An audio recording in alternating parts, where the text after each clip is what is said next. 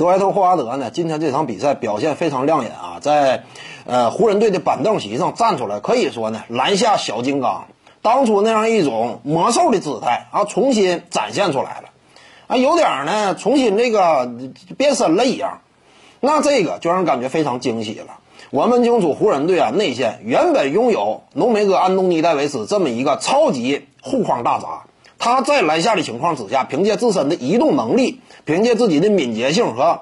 呃，这个极高的防守嗅觉，那篮下护框一把好手，对不对？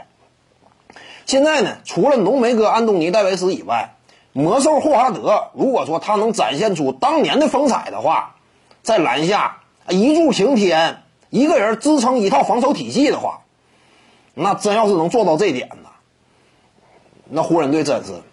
无论是首发还是替补阶段，内线这一块都有了一个强有力的支撑与保障。我们清楚啊，即便是在现在这个时代，内线的防守那也同样是非常重要的，尤其是机动灵活型的啊护框点，这个非常关键，能够限制对方整个防守打法。霍华德和浓眉他俩真要好使的话，在篮下立得住，那么对方整个进攻体系都会因此受限。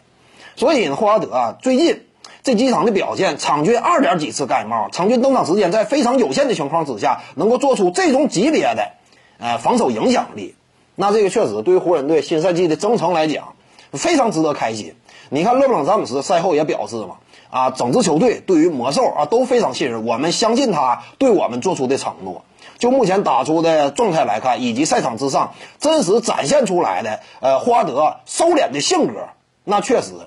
他已经认清楚自己目前的身份地位了，他愿意以一个角色球员的身份，真正扎扎实实的做好防守，为湖人队新赛季的征程征程呢，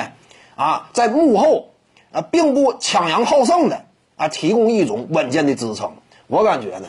这对于湖人来说非常有利的一件事儿。